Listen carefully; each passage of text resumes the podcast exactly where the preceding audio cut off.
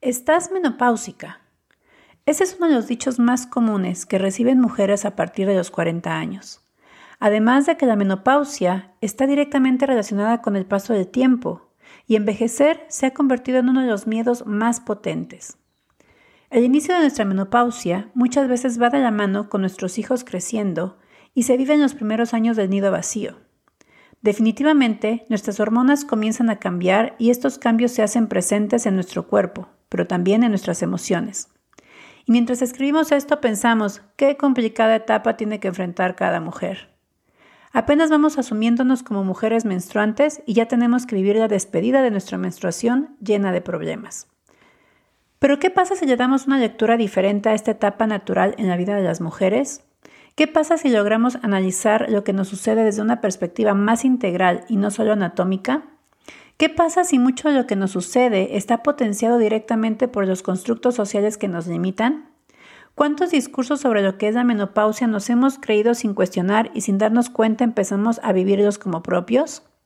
El tema de la menopausia se puede abordar desde muchas perspectivas. Médicamente hay mucha información al respecto. Podemos entender qué pasa con nuestros cambios hormonales y por qué está ocurriendo esto en nuestras vidas. Pero ¿cómo unimos esta información fácil de obtener en Internet y con un médico especialista a nuestro estilo de vida? Y sobre todo, ¿cómo podemos vivir toda esta información de nuestra propia esencia femenina y sin miedo a perdernos en el intento? Hoy invitamos a nuestra amiga Maida Reyes. Ella es especialista en sexualidad tántrica y de una manera muy amorosa y sencilla nos ayuda a darle una mirada diferente a nuestra sexualidad durante la menopausia, entendiendo que sexualidad es todo lo que somos, lo que nos conecta con nuestro entorno y con nosotras mismas. Un episodio digno de compartir. Yo soy Mari Carmen Aguirre y yo soy Alondra Pérez. Gracias por escucharnos.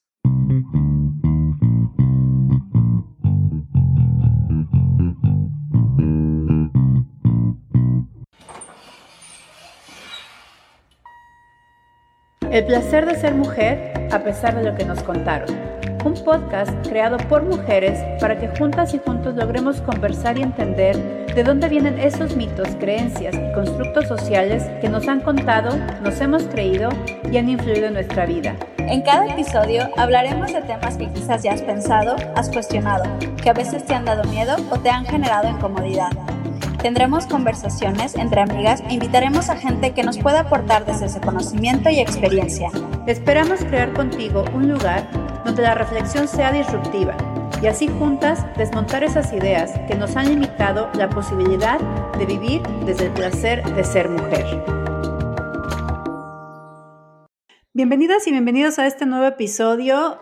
Ay, pues miren, hoy es mi segunda grabación del día y yo sigo diciendo, y ya los que me conocen saben que voy a decir que estoy sumamente feliz, sumamente emocionada, porque vamos a hablar de un tema que de verdad hay tanto tabú alrededor de este tema, hay tanto tabú a, la posibilidad de que como mujeres podamos expresar lo que necesitamos, que más me emociona. Bueno, ustedes saben que eh, básicamente el objetivo del podcast es seguir rompiendo estereotipos, seguir rompiendo constructos sociales que nos van limitando, que nos limitan. Y tenemos una invitada que ya nos lleva, no sé, unos 5.000 kilómetros adelantados de lo que significa empezar a romper con cosas, eh, con, con, mandatos. Ha sido un placer poder contactarme con ella, se lo estaba justo comentando antes de empezar a grabar. Siento que la conozco porque además es una persona que ha expresado eh, mucho en sus redes sociales y la verdad estoy muy, muy contenta de tenerla. Voy eh, bueno, antes de, presentar a mi invitada, nuevamente Alondra no nos puede acompañar eh, en este momento. Ay, tengo que contar algo muy interesante. Nuestra invitada está en Australia, o sea, nuestra primera invitada de Australia. Y lo que me parece fascinante es que ella está un día adelantada, así que estamos incluso jugando con el tiempo. Yo estoy eh, un miércoles y ella ya está un jueves. Y yo lo encuentro bueno, pero más fascinante no puede ser. Así es que por esas razones Alondra no puede estar con nosotros porque en España son como las 2 o 3 de la mañana. Entonces, pues otra vez, como habíamos dicho eh, la semana pasada, pues tiene que dormir, ¿verdad? Es que vamos, pues les voy a contar primero el tema que vamos a hablar el día de hoy. Vamos a hablar sobre sexualidad y menopausia.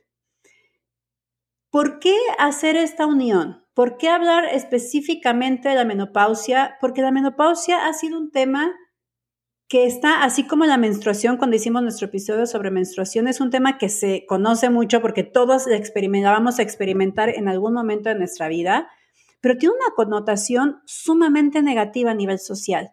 Tiene una connotación de, eh, de vejez, una connotación de se nos está acabando el tiempo, una connotación de, incluso se usa, ¿no? Es que está, andas menopáusica, ¿no? Entonces hay una connotación social alrededor que que no es muy favorable para las mujeres y desafortunadamente nos guste o no, lo vamos a tener que vivir, vamos a tener que pasar por, estas, eh, por esta etapa de nuestra vida y que en función a que empecemos a cambiar el concepto de la menopausia, también vamos a vivirla seguramente de una, de una mejor manera, con conocimiento y sobre todo saber qué podemos hacer, cómo enfrentar. Tenemos las que somos mamás tenemos siempre, estamos, nos estamos preparando para las etapas de nuestros hijos, que si son niños, que si son adolescentes, qué tengo que hacer, cómo puedo ser mejor, pero a veces se nos olvida prepararnos a nosotras mismas sobre qué es lo que vamos a vivir. A lo mejor tú ya estás viviendo eh, ciertos síntomas de tu, menopausia.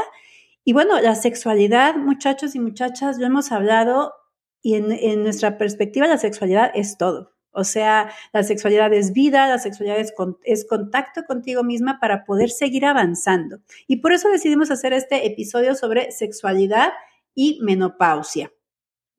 Ahora sí voy a presentar a nuestra invitada. Ella es Maida, Maida Reyes, es, ella es tantrica y sanadora con una sensibilidad para el manejo de energía. Acompaña a hombres y mujeres a recuperar su sabiduría interna más profunda, integrando cuerpo, mente, espíritu, y energía para liberar bloqueos que les impiden vivir la sexualidad y las relaciones de pareja que sus almas tanto anhelan, utilizando el camino tántrico como base de sus sesiones. Ella también es acompañante de corazones rotos. Qué lindo. O sea, qué lindo poder acompañar a las personas en recuperación de relaciones tóxicas. Qué, mejor match con nosotros y acabamos de tener un episodio sobre eh, relaciones con psicópatas narcisistas. Su deseo más grande es que en este planeta exista más placer y menos sufrimiento. Su propuesta es lograrlo entre todos y escuchen, ahora sí pónganse atención, pongan atención. Su propuesta es lograrlo entre todos un orgasmo a la vez. Y ya me gustó. Con eso me ganó, con eso empiezo a saludar. Maida, ¿cómo estás? Hola, Mari Carmen. Muchas Bienvenida. Gracias por el espacio, muchas gracias por abrir lugares valientes de conversación con estos temas que todo el mundo les acatea a tocar, eh, que la gente encuentra incómodo y que no deberíamos encontrar incómodo porque no hay nada más natural en la vida que la sexualidad y las diferentes etapas en, como mujeres. Bueno, los hombres también, los hombres tienen la andropausia y de eso se habla todavía aún menos. Eh, pero bueno, gracias por abrir estos espacios de conversación. No, pues yo fascinada, yo fascinada. Y bueno, Cuéntanos un poquito, Maida, ¿qué significa, o sea, cómo se visualiza la sexualidad en, el, Tantra? Porque ah, yo sé que esto es, un tema que se maneja de una visión muy especial. Si nos puedes contar un poquito cómo se ve la sexualidad desde ahí. Sí, y, e, y eso es una belleza, es una gran pregunta. Casi nadie pregunta esto. Qué bonita pregunta siempre se van así como, cuéntame cómo es el sexo tántrico, pero nadie lo plantea de esta forma que me parece más inteligente y es más acercada a la realidad, ¿no? Pensamos que el tantra es sexo y en realidad tantra es un camino espiritual de liberación, de qué nos quiere liberar, de cualquier creencia que nos impida vivir nuestro potencial más amplio. Y eh, lo, que, lo que pasa con el tantra es que no excluye la sexualidad.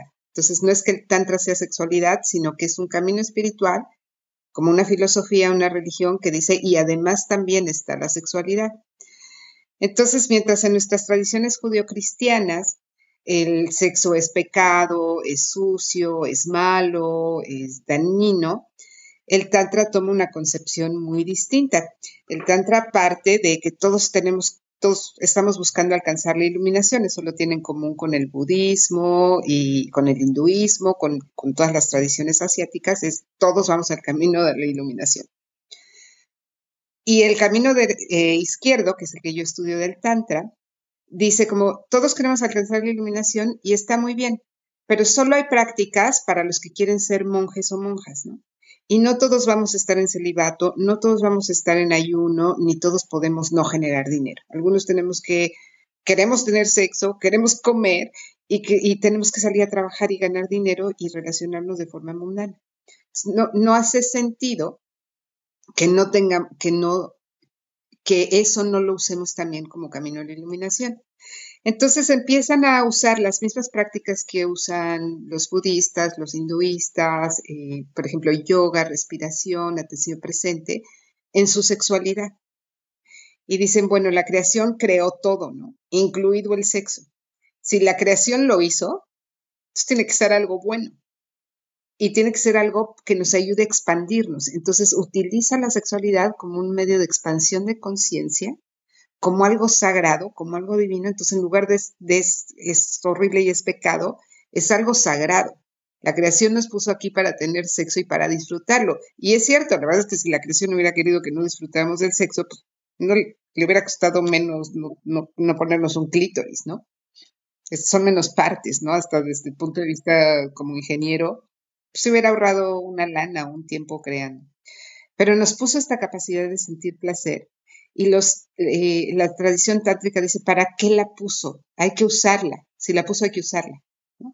Y, esa es la percepción de, del tantra, no solo ante el sexo, ante la vida, es cómo hago que esta, que es mi existencia humana, se expanda, ¿no? Y a diferencia de otros caminos también, que es, ay, voy a encontrar el centro meditando, es, no, voy a encontrar mi expansión como ser humano con el sexo, la comida, el dinero. Entonces se vuelve un camino muy liberador y, muy generoso que te recuerda, bueno, de entrada el placer es tu derecho de nacimiento. La creación quería que sintieras placer. Nadie te lo puede impedir. Y eso es, para mí eso es lo, es lo que me raya el tantra y es lo que ha hecho que yo transforme mi vida. A esto que dices, ¿no? Su vida es increíble, bueno, pues porque me he liberado de un montón de cosas y es lo que más valoro de tu podcast, ¿no? Que está justo rompiendo esquemas y paradigmas.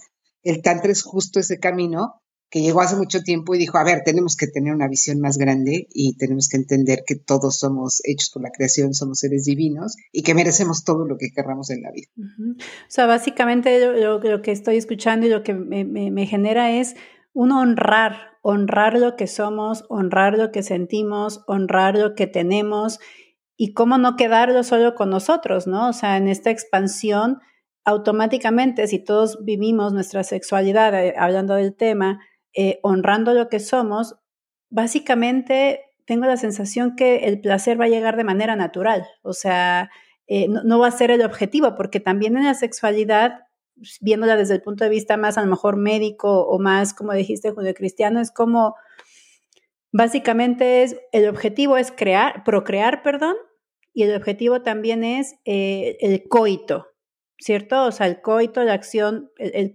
es, básicamente la sexualidad se reduce a eso y la sexualidad, como dije en la presentación, pues va mucho más allá, ¿no? Tiene que ver con el compartir lo que eres. Y eso es algo sumamente desde mi visión también es sumamente sagrado porque nuestra vida tiene que ser así, ¿no? O sea, honrar lo que somos.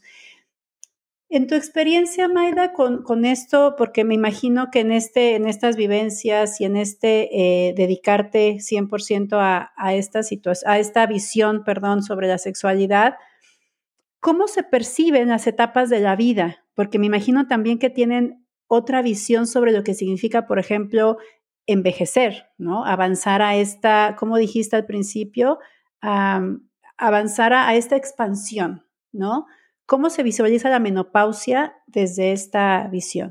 No, no hay nada en ningún texto em, raíz que, que, hable de, o por lo menos que yo he leído.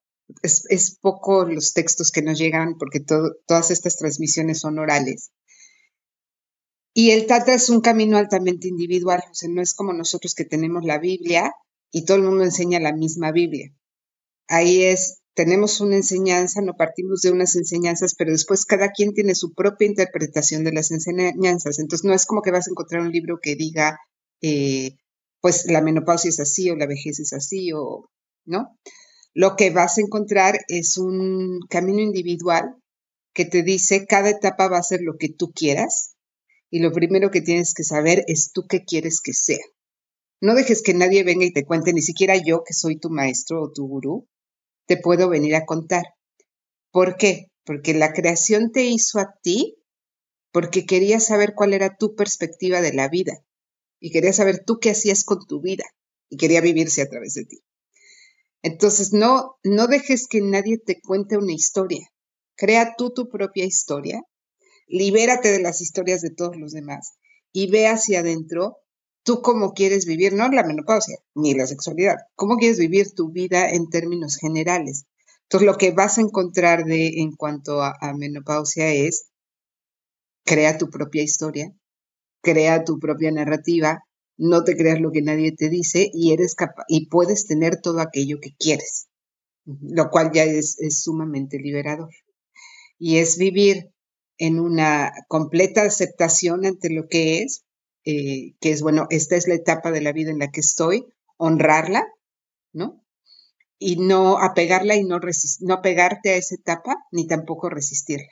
Entonces es como rendirte a la vida y decir, esto es así ahora, lo recibo, lo honro, es maravilloso, así tiene que ser, es perfecto eh, y le permito que, que, fluya. No estoy así como, ah, no quiero los bochornos, ah, no quiero, ah, ok, esta es la vida con bochornos, está bien, ¿qué quiero hacer con esto? ¿No? Tengo, ¿qué quiero hacer con eso? ¿En qué lo quiero transformar? Se vuelve un camino de infinitas posibilidades. Pues me encantó esto que acabas de decir, no poner resistencia al camino que te está tocando vivir, porque de alguna forma también ya lo fuiste creando tú. O sea, entonces poner resistencias es, es ponerte esas limitaciones que, por ejemplo, hablando del tema de la menopausia, eh, está rodeada de las mujeres en, en, en menopausia, están rodeadas de cambios físicos reales, o sea, nuestras hormonas nos hacen tener también síntomas, ¿no? Como por ejemplo decía los bochornos, eh, resequedad vaginal, resequedad de la piel, el pelo cambia. Eh, muchas personas también experimentan, por ejemplo, ansiedad, depresión, pero yo me pregunto, igual que con la menstruación, ¿cuánto de esto que se está, se está adjudicando a la menopausia también tiene que ver con la, con la forma que hemos decidido o el nombre o la, la perspectiva que hemos decidido darle a esta etapa de nuestra vida. O sea, por ejemplo, si efectivamente, si bajan los niveles hormonales, es muy probable que puedas tener algún síntoma de ansiedad, que empieces a sentir como, como a lo mejor más irritabilidad, etcétera. Cada quien vive la ansiedad de forma diferente. Pero ¿cuánto de esto se incrementa porque te sientes rechazada, porque te sientes eh, vieja, porque te sientes poco deseada, porque coincide con el nido vacío, entonces te sientes que ya no eres productiva. Eh, y cuánto de esto la sociedad no lo va como, como traspasando. Entonces, si evidentemente hay cambios físicos, lo que pasa en tu mente, lo que pasa en tu corazón y la forma en que empiezas a vivir, pues va a estar dependiendo de lo que escuchas de esos cambios físicos, ¿no? Y de ahí nosotros siempre decimos en nuestro podcast que eh, el conocimiento es poder. Entonces, si tú sabes cómo lo vas a vivir, qué significa pasar por esta etapa, es probable que puedas integrar, ¿no? Visiones como la que nos estás compartiendo y no poner resistencia, ahora sí que flojita y cooperando. Y, sobre todo crear lo que tú quieres. Sí, por supuesto que tenemos esta narrativa que es muy agresiva con respecto a la menopausia, pero también entender que es solo una narrativa y es una perspectiva cultural. Eh, si tú te acercas a las tradiciones asiáticas, tienen una diferente concepción acerca de la menopausia. Nuestra, eh, nuestra cultura, que está otra vez altamente influenciada por las tradiciones judio-cristianas, eh, y también por el consumismo, nuestro sistema es altamente consumista y, altamente capitalista y está creado para que compremos cosas pues lo que le conviene a ese sistema es que nos sintamos mal, ¿no? Entonces todo el tiempo está este mensaje de vas a engordar y vas a estar fea, vas a tener tus hormonas alteradas, tómate esto, compra esto, ve con este doctor.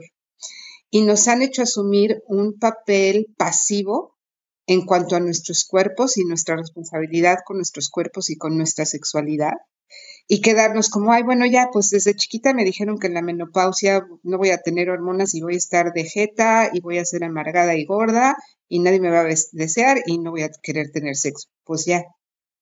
Y es así como, ¿es, ¿es cierto lo que te están diciendo?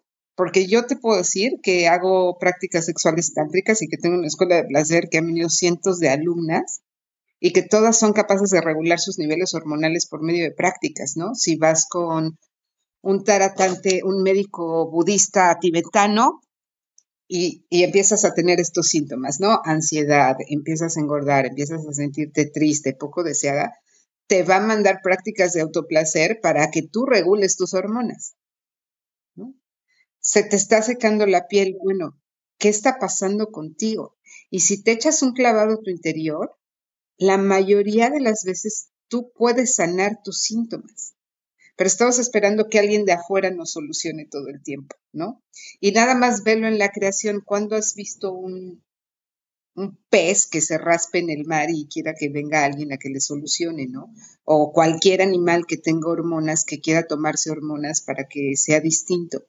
Saben qué hacer, saben cómo regularse, saben, ¿no? ¿Qué hacemos con las hormonas? Pues no, no es por la menopausia, es porque vivimos desconectados de nuestros ciclos. ¿no? ¿Cómo está tu ciclo en torno a la luna? Cuando tienes tu, tu, menstruación, sabes que es tiempo de recogimiento y entras en ti mismo. Esto lo hacían nuestros ancestros, ¿no? Sabían como estos días me voy a la carpa roja y honro, pero vivimos tan desconectados de nuestro cuerpo que creemos que no tenemos otra alternativa que sentirnos mal. Y eso no es cierto. Si reconectas con tu cuerpo, si reconectas con tus ciclos, tú vas a regular solita tus hormonas. Tú vas a, vivir en amor propio cuando pases por estos momentos de ansiedad. Tú vas a saber qué hacer con esos momentos donde no te sientes deseada. Pero no queremos hacernos responsables, queremos quedarnos en la víctima y queremos quedarnos en, en, esto es lo que me tocó y ni modo, y entonces ya no gozo, no disfruto y desperdicio esta vida que es la única vida que vas a tener como ser humana en este cuerpo haciéndome la víctima de un sistema y de una narrativa, pero eso es, eso es una limitante brutal que nos ponemos y que no es cierta. Y es que, bueno, si nos ponemos a pensar, me, eh, me quedó ahorita resonando el tema de que vamos resolviendo las cosas de manera pasiva. Y es cierto, o sea, nos vamos entregando. Es como, en esta etapa me toca hacer esto, listo, sin cuestionar por qué, qué siento, y qué puedo hacer para mejorar lo que siento, porque definitivamente va a haber momentos en que te sientas agobiada, en el que te sientas, eh, como dices, eh, subes de peso, entonces que te sientas poco deseada, ¿no? Pero en el fondo, como dice, las, soluciones que vamos encontrando son pasivas, o sea, es como a, pon la mano, recibe la píldora, te la tomas. Pon la mano, recibe el lubricante, te lo pones. Y así vivimos nuestra sexualidad también, de manera pasiva, pero la vivimos así toda la vida. Tiene que venir mi pareja a hacerme sentir bien en mi sexualidad. ¿No? No me siento deseada, es culpa de mi pareja. No. No te sientes deseada, hay algo en ti que está surgiendo y no tiene nada malo no sentirte deseada. A veces la vida va a ser así. ¿Qué está surgiendo en ti y a dónde te quiere llevar esto? Y generalmente es un impulso pues para, para echarle ganas, ¿no? También pensamos así como, ay, no me pues igual no te sientes deseada y ese es tu momento para reinventarte, ¿no? Y para ponerte guapa. Ahorita estoy con una amiga y la semana pasada se pintó el pelo de morado, está entrando a la menopausia eh, y, y, hoy se va a ir a comprar minifaldas y... Pero, pero es este, este amor por la vida, ¿no? Es, no, no es esta pasividad ante la vida, sino amo. Y en la sexualidad es como que venga él o, ella, las que elijan estar en pareja eh, entre el mismo género, y que me haga sentir bien. No, aprende tú tu sexualidad, aprende tú que te hace sentir bien. Llénate de, este, de esta capacidad de disfrutar tu propio cuerpo y después comparte eso con alguien más, ¿no? Tengo un proyecto que se llama la Escuela de Placer, que es la cosa más maravillosa y ahorita ya vamos, voy a empezar la generación número 10. Wow. Y han sido cientos de mujeres que vienen la más, la más eh, grande tenía 62 años y dice que tuvo el mejor orgasmo de su vida. Y es una escuela en donde aprendemos a, conocer nuestros cuerpos con amor, a aceptarlos como son, a estar con ellos en presencia, a saber qué necesitan eh, y a entender cómo funciona. Nos, juntamos entre mujeres en línea eh, siete semanas, pero lo bonito es aprender que somos nosotras las dueñas de nuestra sexualidad y cuando me preguntan, pero es, la cosa más rara, les digo, a ver, es como si quisieras tocar en, la sinfónica, ¿no? No vas a llegar con tu violín al Carnegie Hall y decirles, hola, quiero tocar con ustedes, ¿me dejan? Y se van a quedar así como, ¿sabes tocar tu violín? No, pues no, pero quiero tocar con ustedes. Te vas a ir a tu casa, vas a aprender a tocar el violín, te vas a volver maestra del violín. Y cuando seas maestra del violín, vas a venir a la sinfónica y les vas a decir, ahora quiero tocar con ustedes. En la sexualidad igual. Te vuelves maestra de tu cuerpo y después quiero compartirlo contigo. Pero la primera que tiene que conocer mi sexualidad soy yo. La primera que tiene que saber cómo disfrutar soy yo. La primera que tiene que saber cómo, cómo sentirme deseada y desearme a mí misma soy yo. Y la primera que tiene que amar mi cuerpo soy yo. Y la primera que tiene que amarse a sí misma soy yo.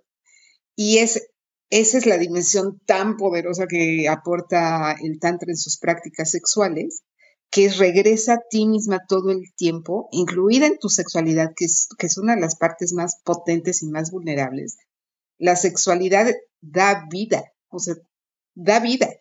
No, no hay energía en el planeta que dé vida más que la energía sexual, no hay otra y la desperdiciamos, ¿no? Y creemos que la sexualidad es solo esto que pasa en mi recámara. Tu sexualidad va contigo al banco, va contigo a dejar a los hijos a la escuela, va contigo al doctor, se acuesta contigo cuando tienes ansiedad.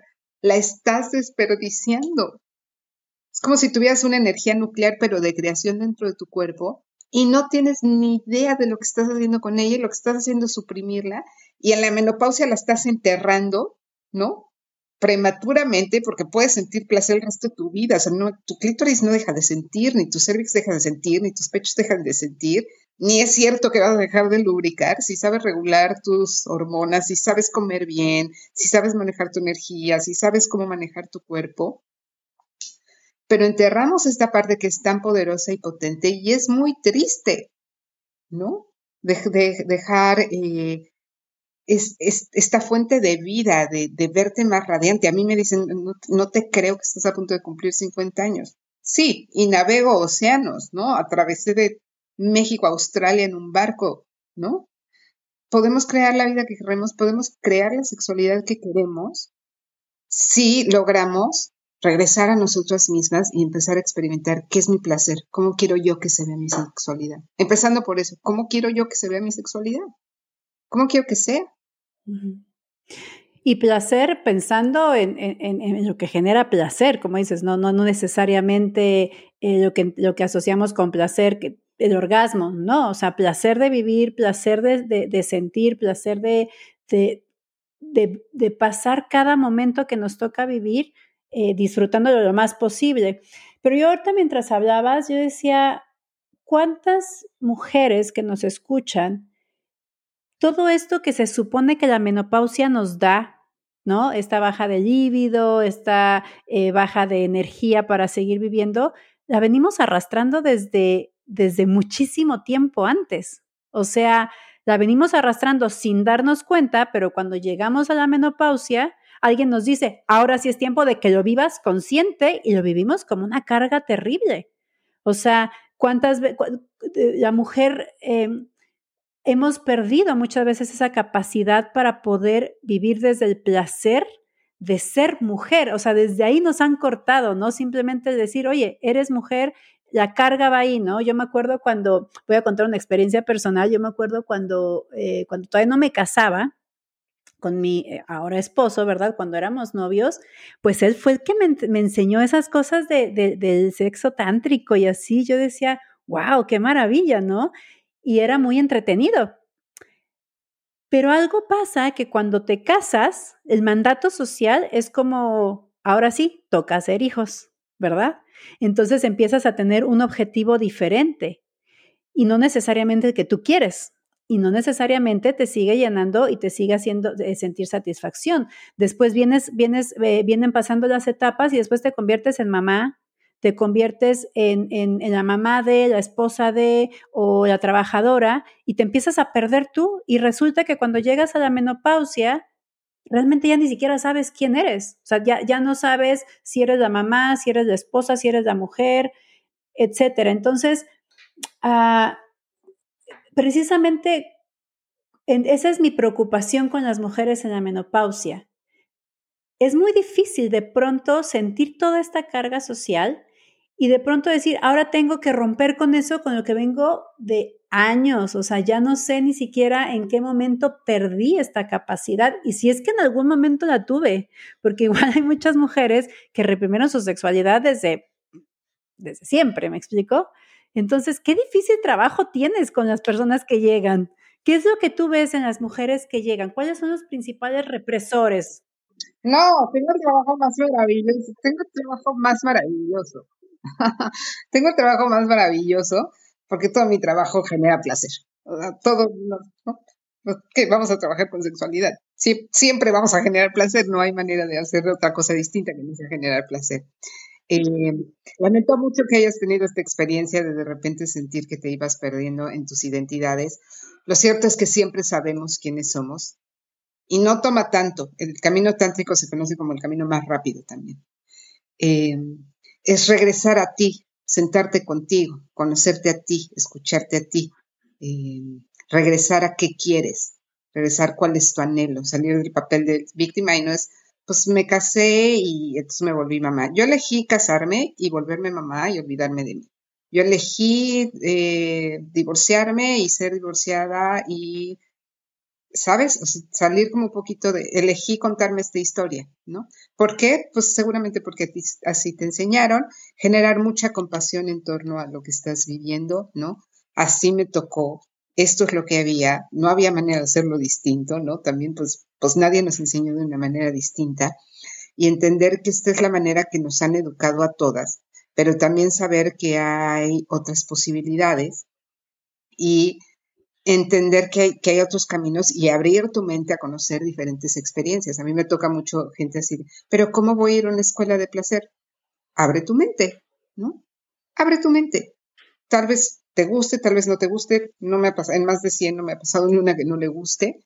Este, me ha pasado que todas tienen resultados espectaculares. Y lo que he notado, que te va a encantar conocerlo, es cuando llegan así de estoy menopáusica, ya no gozo el sexo, y muchas llegan así de llevo siete años sin tener sexo con mi pareja, o, hombres me dicen así de ¿puedo, puedo mandar a mi esposa. Cuando trabajo en parejas, ella viene a la escuela de placer a fuerza, y él tiene sesiones individuales a fuerza y luego trabajamos en pareja. Pero los hombres así, ¿te puedo mandar a mi esposa a la escuela de placer? Sí, mándala, ¿no? Y es así de no tengo ganas, no me gusta. Y lo que yo he encontrado que es muy interesante, para mí la menopausia y la sexualidad es como una liberación de la mujer. La sexualidad que tenemos no le funciona a la mujer. Esta sexualidad que es, ah, te saca. te saca, o que estás viendo Netflix y de repente sientes una manita que te agarra la pompa y tú así de, qué flojera, ¿no? Y luego te meten la mano al clítoris y te empieza a flotar para ver si, si lubricas y luego te voltea y es la misma posición en el mismo día. Esa sexualidad no le funciona a ninguna mujer. Es una sexualidad que hemos heredado eh, básicamente de la cultura pornográfica, que está en todos lados, no, no está nada más en el porno, está en todos lados. Esa sexualidad no nos funciona y cuando llegamos a la menopausia lo que hacemos es justificarnos y decir, ay, bueno, es que ya no quiero tener sexo porque estoy menopáusica. No, no quieres tener sexo porque el sexo que estás teniendo no te gusta. Si te gustara, aunque estuvieras menopáusica y moribunda, lo seguirías teniendo, ¿no? Entonces me dicen, ¿por qué no quiero tener sexo? Les digo, pues porque primero el sexo que estás teniendo te gusta y 100% de las mujeres, antes de venir a la escuela de placer o trabajar en, su sexualidad, es así, por la neta, no. Entonces es como que te dijeran, ay, qué rara, Mari Carmen, ¿por qué no quieres comer hígado encebollado? Porque no me gusta el hígado encebollado, ¿no? Si, si te dijeran, quiero comer chilaquiles, sí, quiero comer chilaquiles, no sé si todos los días, pero por lo menos una vez al mes o una vez a la semana quiero comer chilaquiles. Y entonces la, la menopausia lo que le da a la mujer es este pretexto es decir, ah, mira, tengo, se me, inflamó la muela, por eso no puedo comer hígado encebollado. No, si de verdad te gustara, verías cómo hacer para comerte. Entonces, la menopausia es un, tan, puede ser también un momento maravilloso, yo lo veo con mis alumnas siempre, para decir cuál es la sexualidad que sí me funciona, cuál es el sexo que sí quiero tener. Entonces, es básicamente, en mi opinión, y es lo que yo he visto con cientos de alumnas, usamos la sexualidad como pretexto para no tener el sexo que no nos gusta, porque no sabemos que hay otro. Claro. Pero sí hay. Claro, qué buen ejemplo esto que estás diciendo, porque eso es también, esto que ejemplo que nos estás dando es salir de, la, víctima, ¿no? Es como, pues ya no tengo ganas, no me gusta. Fíjate que mientras hablabas me acordé de una amiga que me contó en algún momento cuando recién estaba, eh, recién casada, imagínate, recién casada, eh, que ella se cubría en, su, en, su, en las sábanas o se inventaba fiebres para que su esposo no quisiera estar encima de ella. Y claro, en esa época, cuando yo también tenía esa edad y que yo estaba disfrutando mi sexualidad, para mí era como, qué rara, como dijiste ahorita, qué rara, o sea, ¿por qué? Pero ni siquiera yo me puse a pensar, pues está recibiendo lo que no le gusta y por supuesto que se va a cerrar, se va a envolver en su sábana, eh, porque no está ni siquiera recibiendo cercano lo que le gusta, incluso lo vi como agresivo, o sea, para ella que su esposo se acercara todas las noches para ver qué conseguía, porque eso es también a ver qué consigo, ¿no? Eh, era muy agresivo. La, la posición de víctima es, es que no me gusta lo que él hace. La posición sanadora es, pues déjame te digo y busquemos las opciones para que yo también tenga el mismo deseo o un deseo como el que tú estás teniendo, ¿no? Entonces me gusta mucho esa, esa, es esa posición que se toma. ¿Y cuál es, en tu experiencia de lo que cuando llegan mujeres, cuáles son los principales como represores que encuentras en, las mujeres que, atiendes? Mm, qué bonita pregunta. Primero, que nos cuesta muchísimo soltar el control. Tenemos esta cosa, no, no hay manera de disfrutar de la sexualidad si no soltamos el control queremos que todo esté bajo nuestro control, saber cómo lo vamos a hacer, estamos completamente desconectadas de nuestro cuerpo, completamente en la mente, ¿no? Incluyendo cuando estás teniendo relaciones sexuales, estás pensando en la lista del súper. Entonces, soltar ese control mental y regresar a tu cuerpo, las sensaciones de tu cuerpo para entender qué le está pasando, súper importante porque además el cuerpo guarda una sabiduría que es espectacular, ¿no? Si, si está, por ejemplo, lubricando distinto, entender por qué ahora está lubricando distinto. Entonces, una, que estamos muy desconectadas de nuestro cuerpo, de nuestros ciclos naturales, de la naturaleza, eh, y el cuerpo es el camino más rápido para el alma. Entonces, por lo tanto, estamos desconectadas también del alma y, se vuelve esta vida que estabas eh, definiendo al principio que se siente muy pesada, ¿no? Porque al desconectarte de tu alma te estás desconectando de tu llamado, entonces básicamente no estás viviendo la vida que quieres vivir y pues por supuesto que no vas a disfrutar ni del sexo ni de nada, ¿no? Y la otra que nos pega durísimo y que es fascinante cuando trabajamos en ella y es bien bonito, tengo un, taller de eso, eh, que se llama Creando una vida más grande que tus sueños más grandes Em, es el no merecimiento. Hay algo que me dice que no merezco tener placer, que no merezco tener la relación de pareja que anhelo, que no merezco disfrutar mi sensualidad, que está sumamente imbuido en todas estas creencias culturales que son falsas, em, pero que, que de, una manera sistémica está en y yo te diría en todas las culturas. Por un momento yo pensé que era muy latinoamericano, pero el último año he estado viviendo con europeos y americanos eh, y ahora con australianos y es global, ¿no? Todas las mujeres en esta parte no merezco tener sexualidad, no merezco tener la pareja que anhelo, no merezco tener la vida que anhelo, pero ni siquiera merezco desear. Y el primer paso que les dejaría, que es muy poderoso para los que quieren trabajar en su sexualidad, es solitas ponerse a escribir qué tipo de relación de pareja quiero y qué tipo de, sexualidad quiero. Solo darte el chance de, pensar qué quieres ya es sumamente liberador y luego hay como más pasos, pero salir de esta ilusión de que tenemos que controlar las cosas y de que podemos controlar algo, porque en realidad no podemos controlar nada, eh, y regresar a reconocer que eres merecedora y luego un montón de baja autoestima, mala relación con tu cuerpo, pero, pero se desprende de este no merecimiento, ¿no? Sí, es que justo estaba pensando en eso, o sea, todas las mujeres eh, que nos ha pegado algún momento la baja autoestima, la vergüenza mostrar nuestro cuerpo, O sea, yo pensaba en todas estas em, eh, mujeres que, no, que no quieren mostrar su cuerpo, tampoco hacia ellas mismas, ¿no? O sea, hay una, una de las, por lo menos a mí lo que me ha tocado conversar con otras mujeres, hay una connotación tan sucia sobre la sexualidad que además de no merecer, es como, no quiero tampoco ser yo de ese lado de las mujeres que sí están deseando, que sí están teniendo relaciones, que sí están... Eh, eh, disfrutando su cuerpo. Hay también esa connotación como, como de suciedad, como de, de, maldad, como... Y otra vez es, es enteramente cultural. Hay, hay que abrir la mente a nuevas perspectivas. En Tantra, tu cuerpo es un templo eh, que la divinidad habita y tú eres la diosa que habita ese templo imagínate, te sientas enfrente de tu pareja y tu pareja sabe que tú eres una diosa y que tu cuerpo es un templo. Imagínate ese amante cómo va a tratarte. ¿no? Es también un entrenamiento súper bonito para hombres. Y él también, él es un templo y él es un dios que habita ese templo. Mientras no abramos la mente a diferentes perspectivas y seamos lo suficientemente sabios para abrazar aquellas que nos permiten ser más gentiles con nosotros y crear una vida más amorosa y amable, no vamos a salir de estas, de estas narrativas castrantes que lo único que están haciendo es lastimar. Yo pongo el tantra pues porque es el camino que a mí me apasiona, pero empezar a leer cualquier tipo de filosofía y decir pues voy a adaptar, adoptar esto ¿no? Voy a adoptar esto del taoísmo, voy a adoptar esto del cristianismo, voy a adaptar esto de filosofía europea, voy a adaptar esto de esta influencia que me gusta en Instagram, ¿no?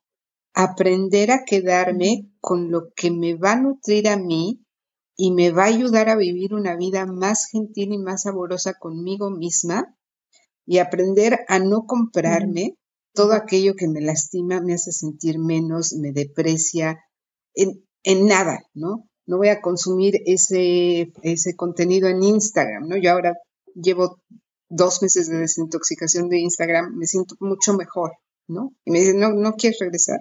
No, no quiero regresar, no tengo ni tantitas ganas. Porque no me está haciendo sentir bien conmigo misma. Me está haciendo sentir bien conmigo misma, reunirme con mis amigas, sentarnos y leernos las cartas, hacernos masajes entre nosotras, honrarnos, bailar juntas, salir a caminar eh, o estar en pareja. Eh, pero, ¿qué te está nutriendo? Y si no te está nutriendo, sé consciente y sé valiente, sal de ahí y deja de hacerlo. Es la única vida que quieres, es la única vida que tienes. Es bien cortita, se va bien rápido. Busca solo lo que sea bueno para ti. Busca creencias que sean amorosas, que te inspiren a crecer, que sean generosas y que sean nobles. Sí se puede y no es tan complicado, es una elección que hacemos. Pues básicamente atrever a, mirarnos, ¿no? Mirarnos tan desnudas tanto físicamente como, como de, de, lo, que realmente deseamos. Mientras hablabas, yo, yo pensaba en, en, cuanto, en, cuanto de, lo que nos han enseñado y hemos vivido, eh, se atraviesan, ¿no? Se atraviesan velos o, como, eh, no sé, puertas o cristales que no nos dejan eh, vernos, porque si nos vemos, si nos aceptamos, nos volvemos libres. O sea, eso la sociedad también no lo quiere, no quiere que seamos libres.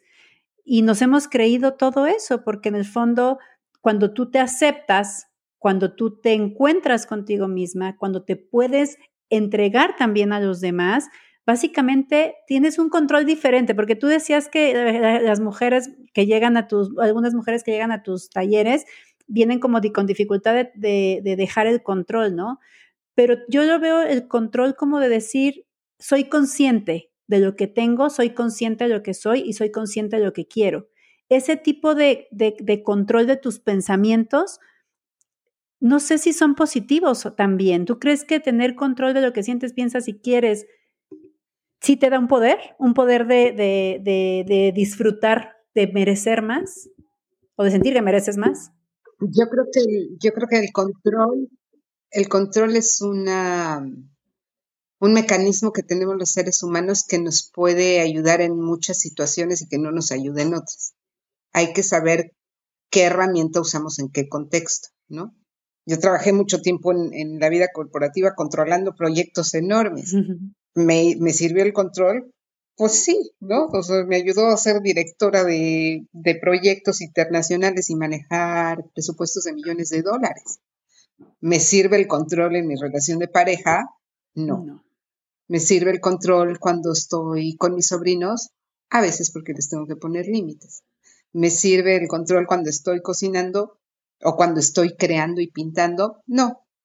Entonces, saber cuándo sí usarlo y cuándo no usarlo es, eh, es como lo importante y entonces creo que se vuelve más, más relevante que el control la sabiduría y el discernimiento. Y sabiduría de yo saber qué hacer con cada momento que se está presentando, el discernimiento, yo saber qué hacer con qué se está presentando, y sumaría a esto la autenticidad. Se parece a lo que yo quiero crear, ¿no? Entonces, tengo que controlar ahorita, pues depende, si eso toca para crear la vida que quiero, sí toca controlar. si, si, está en contra de la vida que quiero crear, pues ahorita me toca soltar, ¿no? Yo te, digo que viví, que estaba viviendo en un barco navegando, me servía el control, pues estábamos en medio del océano, nos ponían las tormentas. ¿Qué tienes que hacer? Fluir y, y, dejar que el barco se haga lo suyo y tratar de que no salga de curso eh, saber hacer que tu miedo trabaje a favor tuyo. Eh, no, lo puedes controlar, controla el océano o controla una tormenta. Claro.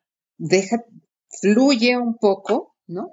Regula tus emociones, pero usa más que nada tu sabiduría, no, no uses el control.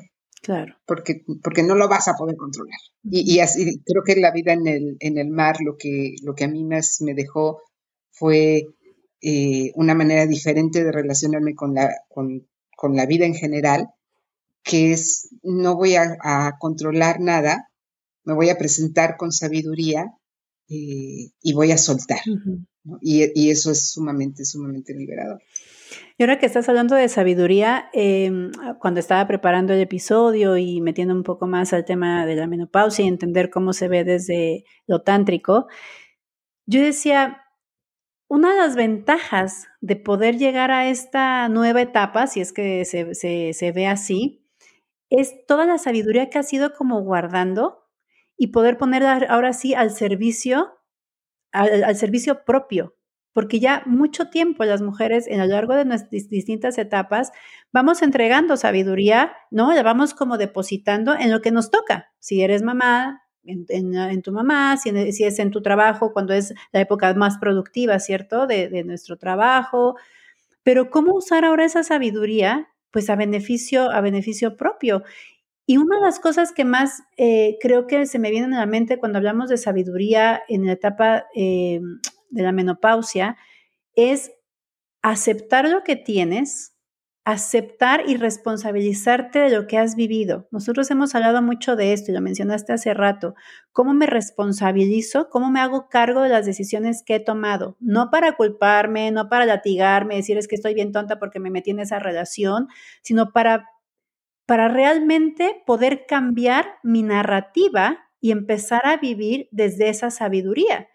Porque yo, soy, yo soy, eso, eso lo veo una de las ventajas de poder estar en esta etapa de la menopausia, donde, oye, mi cuerpo está cambiando, ya no es mi cuerpo de los 20 años, ya no es mi cuerpo de los, ni los 30, ¿te fijas? Es un cuerpo distinto, es un cuerpo que va cambiando su forma, pero que ya no tengo que deber de nada a nadie. O sea, ya no tengo, ya, ya no tengo por qué eh, eh, ceñirme, ¿cierto?, a los estándares. Y eso al final de cuentas es sabiduría, ¿no? Eh, tengo, vamos a pensar, ¿no? En la resequedad vaginal, que es una de las cosas que muchas mujeres tienen en, su narrativa cuando están este, en la menopausia. Pues, o sea, vamos a usar a nuestro favor, sabiduría. Existen lubricantes, a lo mejor jugueteos, y empiezas a entender que mientras más te estimules, mientras más a lo mejor actives tu fantasía, a lo mejor actives toda tu creatividad, pues tu cuerpo solito va a empezar a recordar, ah, caray, sí puedo hacer esto, ¿no? Y si no, pues eh, eh, buscar la ayuda para poder cómo reconectar desde ahí, por ejemplo. Pero sí creo que una de las ventajas de, esta etapa eh, que se conoce como menopausia es, es, poder usar esa sabiduría que hemos ido acumulando y que a veces las mujeres no le damos el valor. Eso me pasa cuando hablo con mujeres, te hablo, no sé, a partir de los 50, siento, que no le dan valor a la sabiduría que han ido acogiendo y que venimos como heredando también de otras mujeres. Y siento que nos han, no sé por qué hemos perdido esa capacidad, ¿no? De valorar nuestra sabiduría. Mm, me encanta, me encanta esta propuesta que tienes de a partir de la sabiduría reinventarnos y crear y vivir la vida en, en conexión con lo que sí hay en lugar de vivir en carencia. Eso es muy tántrico. En Tantra decimos como no puedes dar lo que no tienes. Entonces, si quieres dar placer, tienes que llenarte de placer y el placer que te sobra lo compartes con otros. Si quieres amor, tienes que llenarte de amor y el placer que te sobra lo puedes compartir con otros. Entonces, me encanta esta perspectiva y esta posibilidad. Y, ante los cambios del cuerpo, la invitación sería tener una mirada curiosa y amorosa, porque me, me genera, me da mucho, mucha ternura y compasión cuando oigo esto de es que mi cuerpo no lubrica ¿No lubrica siempre? ¿No? Sería la primera pregunta. Y si estuvieras en contacto con tu cuerpo, te darías cuenta que no lubrica con tus ciclos. O sea, aunque no tengas el periodo, tu ciclo menstrual sigue estando, ¿no? Tu cuerpo tiene esa memoria. Si desde adolescente, de niña, te enseñaran, sabrías que hay cuatro días o cinco días al mes que no lubricas tanto y que no tiene nada que ver con que no estés deseando a tu pareja, ¿no? No, porque lo ves así como, ay, ni siquiera te mojas. No tiene nada que ver, es, es un ciclo hormonal. Y esos días podemos usar aceite de coco, no, pasa, no pasa nada, ¿no? Y te vas a dar cuenta que no es cierto, que sí, hay momentos que sí lubricas más, ¿no? Y que no necesariamente tiene que ver con, con tu pareja, ni necesariamente tiene que ver con tu sexualidad, a veces tiene que ver con tu alimentación a veces tiene que ver con que no dormiste bien, a veces tiene que ver con que no tomaste suficiente agua, pero no tenemos ni idea de cómo funciona nuestro cuerpo.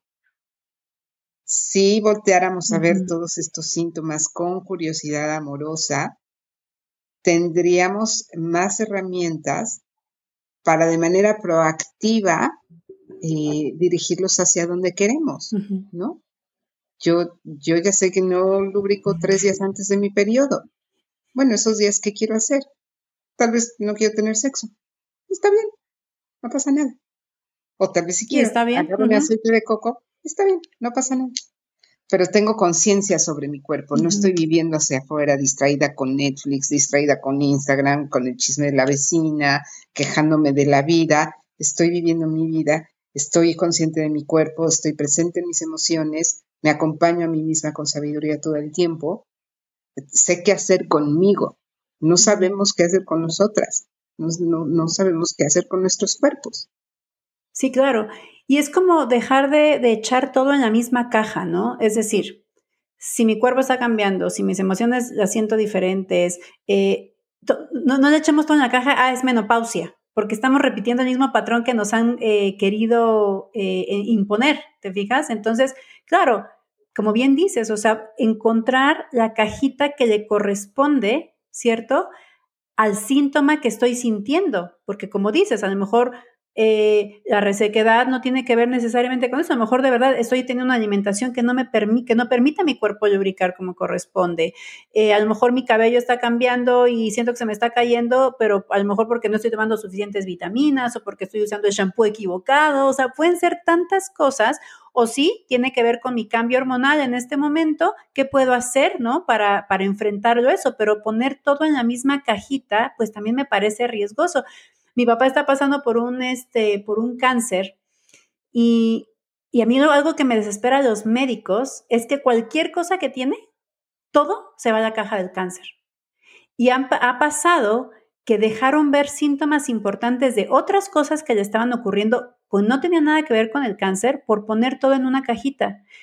Y ha sido una, una, una, analogía para mí en mi propia vida de decir, ¿qué estoy sintiendo? ¿Por qué estoy sintiendo esto?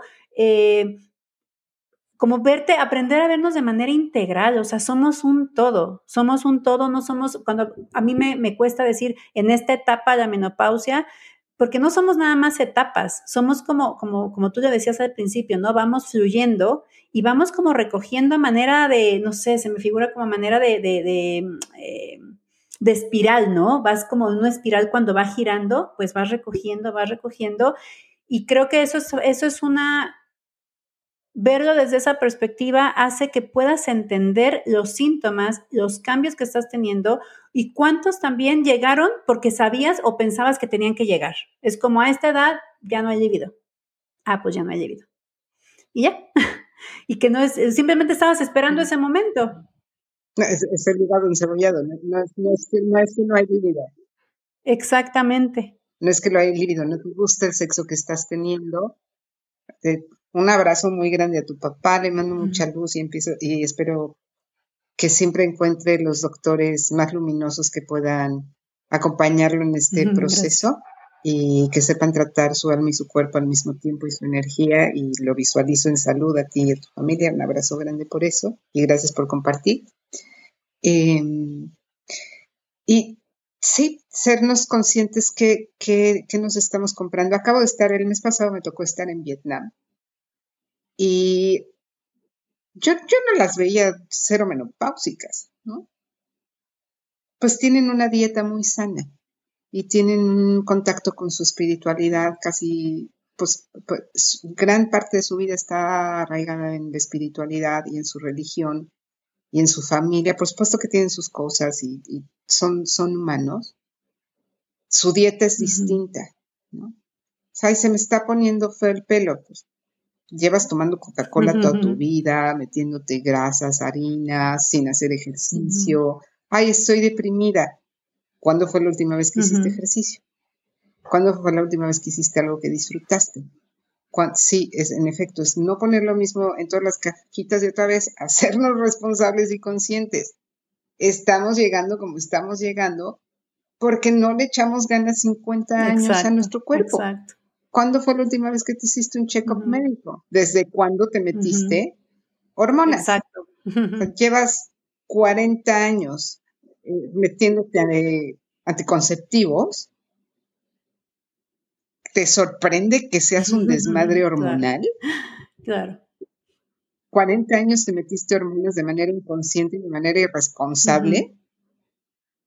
y, y, te sorprende que ahora sea un desgarriate libérate de estas cosas, estuviste, tus ciclos hormonales no eran reales, eran todos ficticios y artificiales y forzados, asume un poco las consecuencias y escoge vivirlo distintas, porque luego ahora tengo a mis amigas así de, ay, bueno, ya, y me van a poner el implante, creo que les ponen un parcho, no sé qué les pasa. Este, para que ahora el patch, para que me regule mis hormonas, estás haciendo lo mismo. Genera tú tu propio balance hormonal. Ahí espectaculares nutriólogos que saben esto, hay espectaculares acompañantes que saben hacer esto. De verdad, las prácticas de autoplacer son maravillosas para regular tu sistema, eh, tu, sistema hormonal. Pero no te sorprenda que después de meterte hormonas cada mes, estés hecha un desastre hormonal en los 50. Pero no es porque la menopausia tenga que ser así porque la sociedad nos empastilló y ahora es así. Yo nunca he tomado hormonas en mi vida, me he cuidado siempre con métodos anticonceptivos naturales y con, mi, con el ritmo de mi pareja y con mis ciclos hormonales. No tengo nada. No tengo síntomas, no tengo bochorno, no tengo nada. Bueno, y tengo una práctica sostenida de autoplacer muy grande desde los últimos cinco años. ¿no? Eh, pero fue mi elección y fue mi elección consciente de honrar mi cuerpo, de no meterme cosas. Eh, pero si lo hiciste, ¿cómo puedo revertir? Ponte a investigar. ¿Qué pasa si tomé hormonas tantos años? ¿Cómo le hago? Búscate un médico que, que sepa.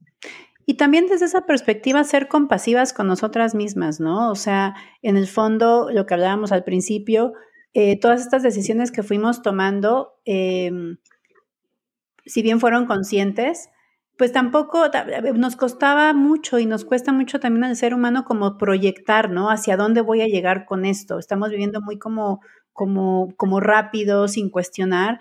Y yo creo que también ser compasivas con nosotros de, ok, tomé estas decisiones, eh, muchas no estuvieron en mis manos en ese momento, en esa etapa, en esa, en esa, en esa eh, forma de ver el mundo que tenía en ese momento porque uno también va cambiando la forma que vas viendo el mundo. Entonces, entender por qué en esa etapa o en ese momento de tu vida tomaste esas decisiones, pero usarlo para poder revertirlo, para poder enfrentarlo, para que sea como tu, tu espada, la espada que vas a tomar para poder seguir enfrentando el mundo, pero ahora desde, pues desde las reglas que vas a empezar a formar nuevas para ti, ¿no?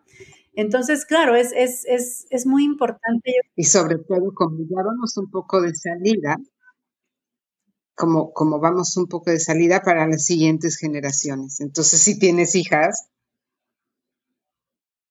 no tomes hormonas. Busca un doctor que te ayude a tener un método anticonceptivo natural. Ten cuidado con las carnes que, que, comes con hormonas. Sé más consciente de tu alimentación, haz más ejercicio aprendamos en un colectivo y leguemos un mundo mejor, un mundo más acercado a lo que la creación quiso desde el principio, que es algo mucho más natural, más conectado con la naturaleza y menos apegado a las cosas exteriores. Eh, eso es como, porque en la menopausia casi todas tienen a sus hijas en la adolescencia, ¿no? Entonces empiezan a llevar, y vienen conmigo, ¿no?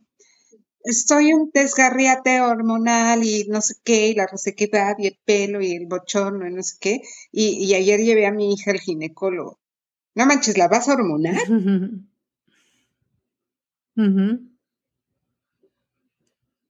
Sí, no, terrible.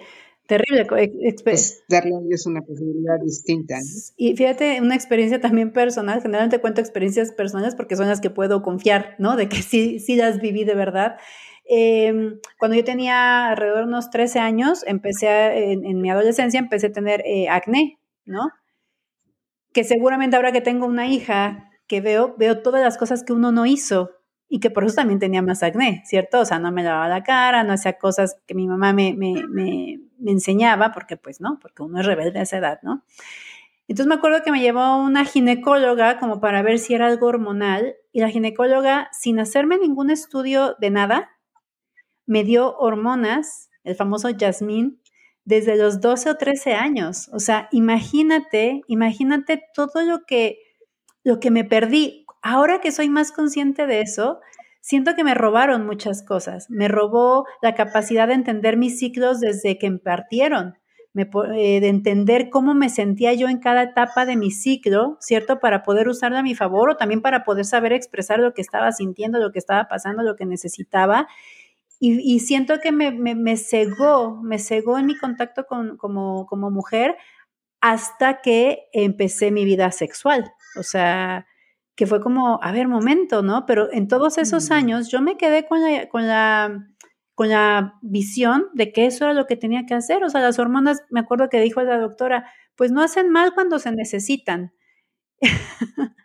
Entonces fue muy complejo. Yo creo que Sí, yo creo que al final, yo eh, por esas, ese tipo de experiencias que ahora visualizo, ¿no? En el pasado, digo, me pone una bandera así, pero activista, de decir, por favor, entendamos, aprendamos para no heredarles lo mismo a nuestras hijas. O sea, yo, yo confío en que, en que la, la, evolución como mujeres está en nuestras manos. Si uno hace el papel, ¿no? De, de, de eh, de lo que hacían en, lo que hacían en otras, en otras culturas, lo que hacían nuestros propios ancestros, ¿no? De transmitir de generación en generación, pero consciente, con conciencia.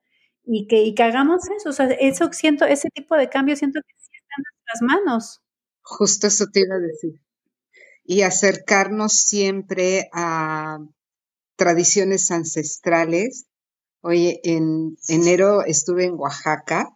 Eh, que me estoy tratando de acordar, Adriana, con una chamana oaxaqueña espectacular. Me fui a estudiar con ella un par de semanas en un pueblito que se llama San Agustín Etla.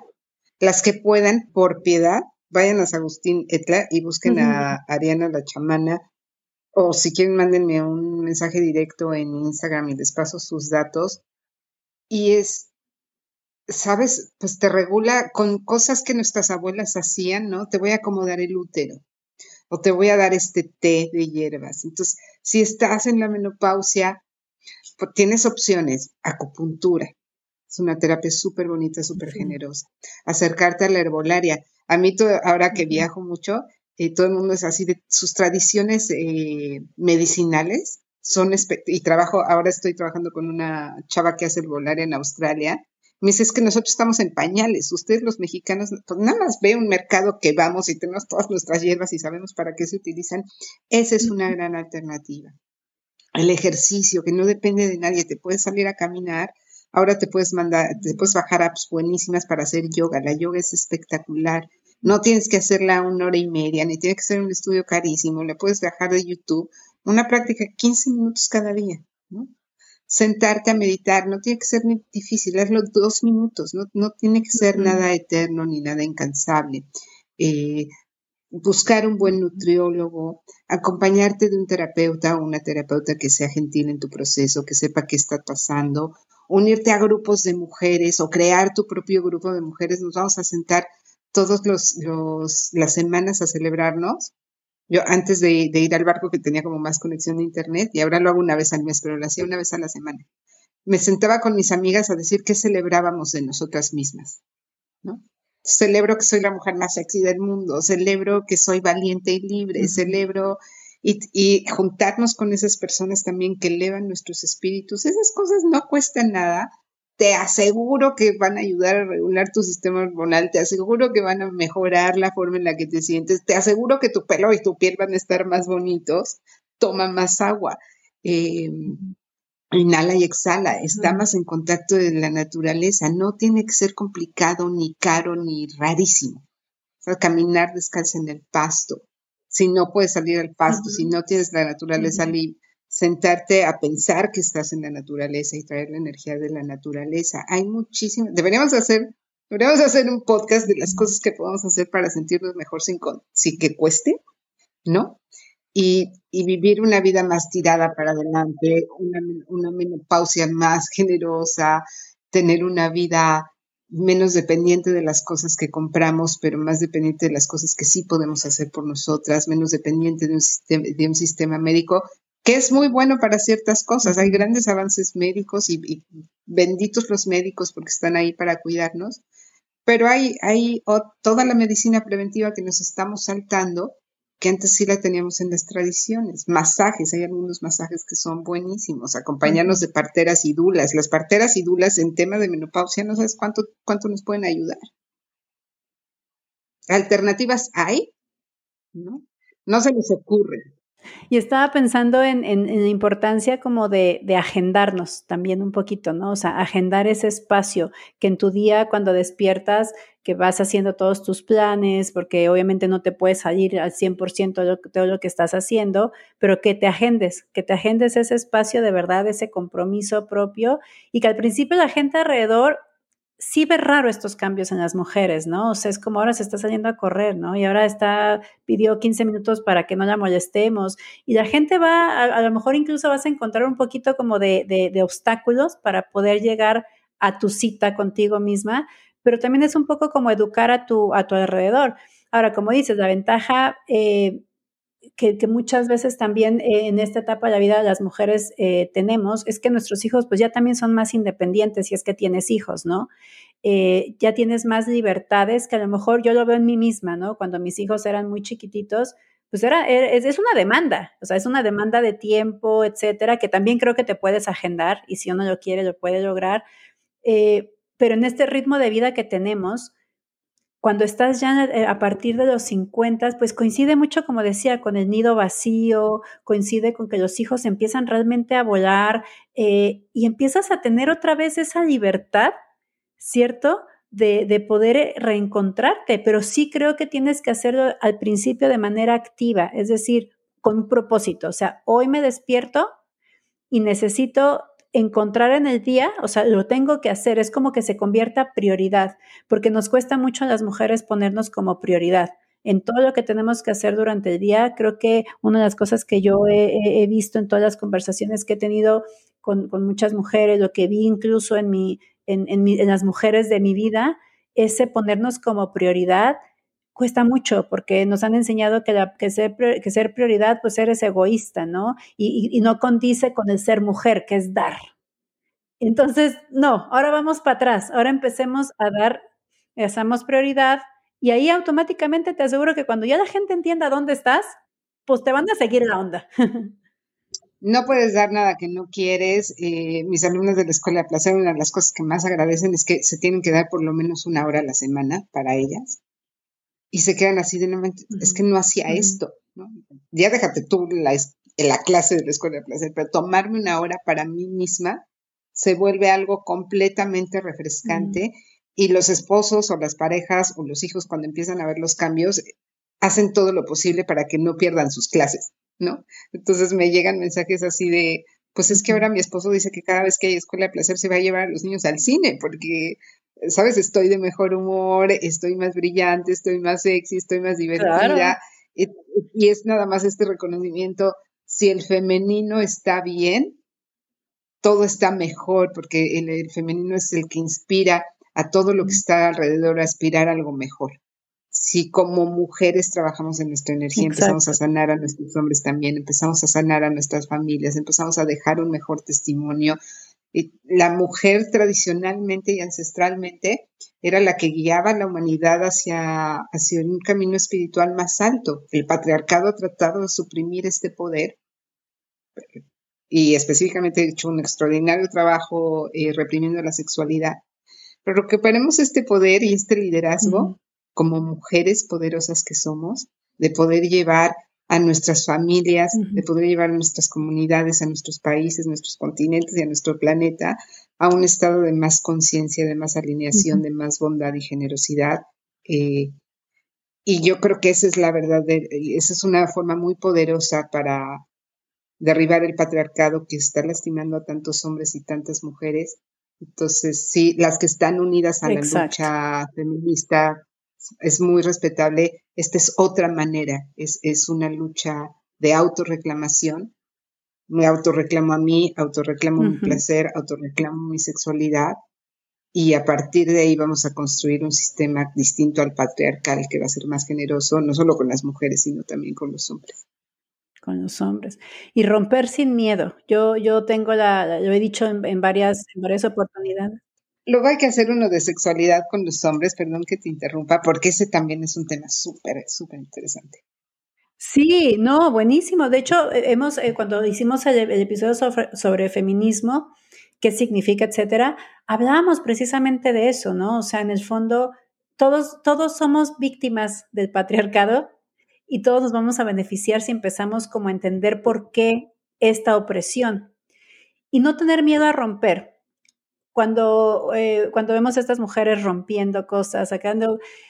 Yo a veces eh, escucho y sí, yo no, yo no, no necesito ir a romper eh, monumentos, yo no lo necesito, pero sí puedo empatizar con las mujeres que no encontraron otro recurso en ese momento, porque yo también he querido romper muchas cosas y me ha dolido, que es a lo que quería llegar.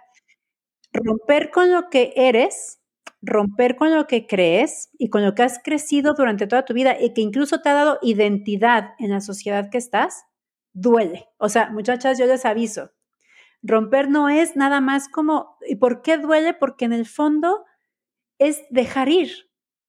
Y yo, yo cuando hablo del dolor, yo lo hablo siempre desde la perspectiva de la necesidad también de sentir, o sea, de, de, conectarte. El dolor también te conecta, el dolor te, te, te, conecta y si, lo, y si lo abrazas también te motiva. Entonces, también, eh, también em, creo que a veces lo dijimos, fíjate, esto lo dijimos en el episodio de menstruación, para que lo escuchen quien, nos, quien no lo ha escuchado, dijimos que hay que morir, hay que dejarse morir un poquito, hay que soltarse, los cambios no son rápidos, los cambios no son inmediatos, pero hay que dejarse morir un poquito para renacer.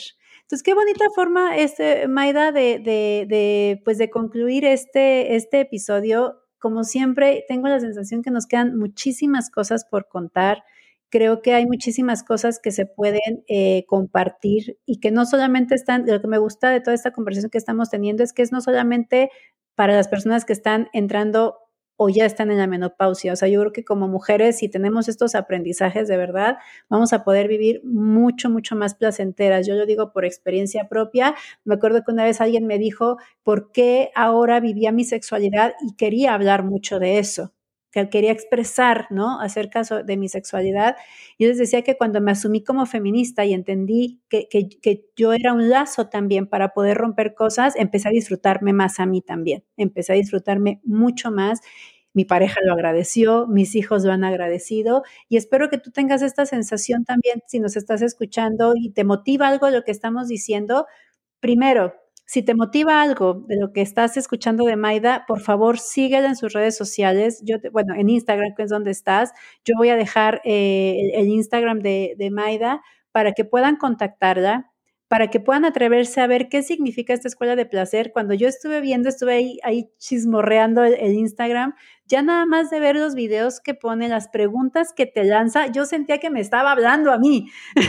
yo sentía que me estaba preguntando muchas cosas. Está muy didáctico, de verdad. No me pasó, de verdad te lo digo. ¿eh? Yo estaba leyendo y yo así como, empiezas, empiezas a sentir como relacionada a lo que estás leyendo y no te quedes ahí, no que, no se quede en tu mundo privado lo que vas sintiendo. Hay, hay espacios, hay espacios libres, hay espacios eh, amorosos, comprensivos y compasivos como el que, el que Maida nos ofrece.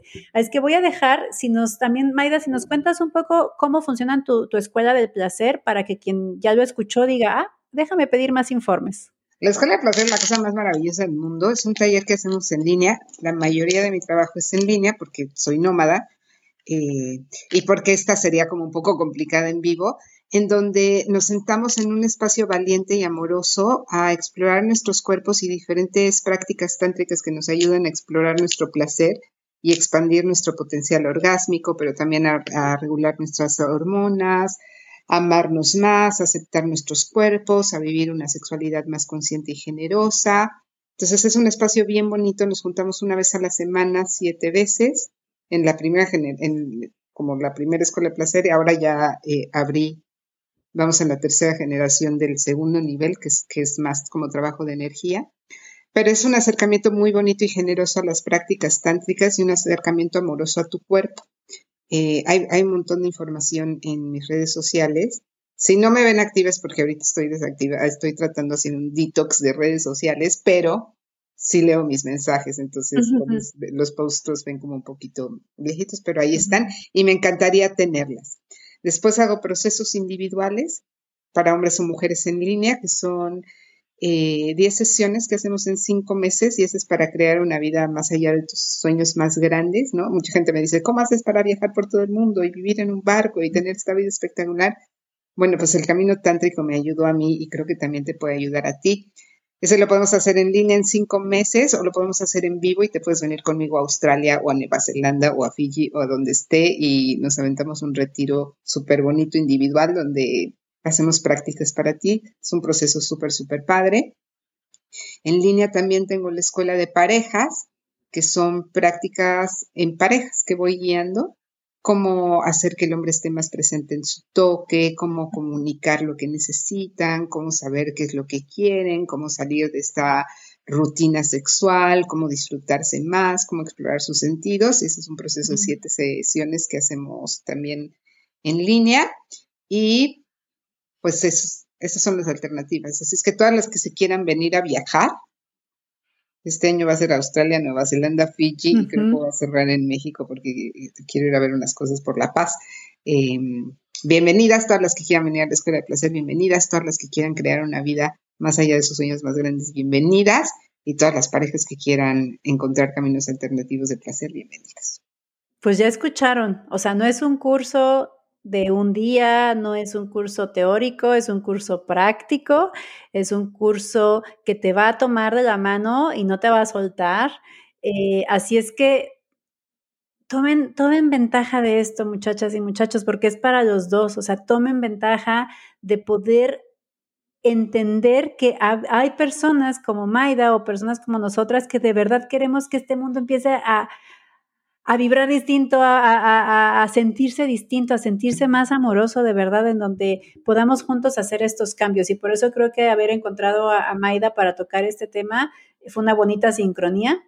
Y, te agradezco mucho, Maida, te agradezco que nos hayas abierto este, este espacio para conversar. Yo me quedo muy satisfecha. Definitivamente hay más temas y creo, creo que pues te vamos a hacer otras invitaciones o otras conversaciones que podamos tener para que sigamos expandiendo esto.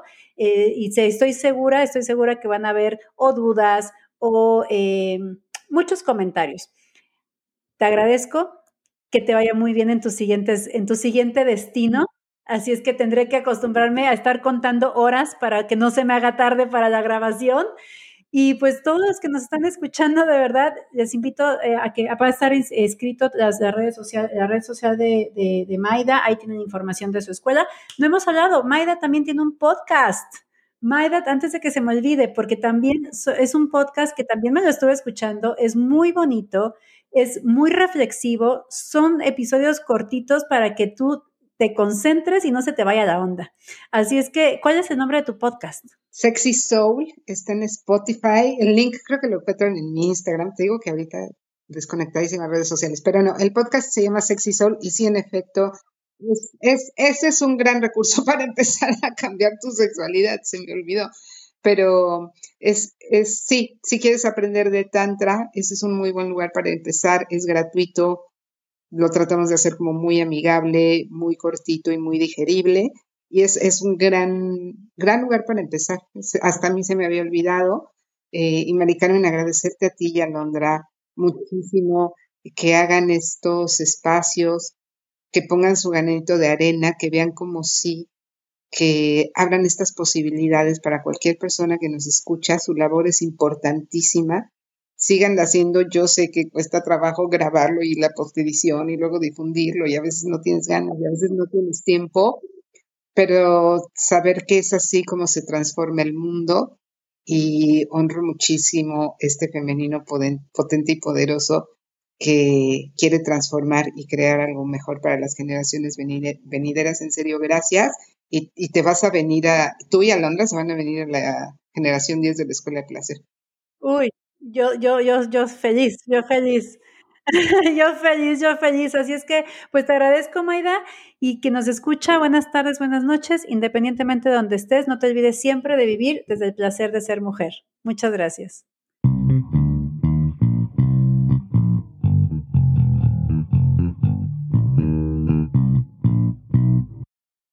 Gracias por habernos acompañado en este episodio. Esperamos que cada conversación que tengamos sea un paso más para descubrirte viviendo con placer.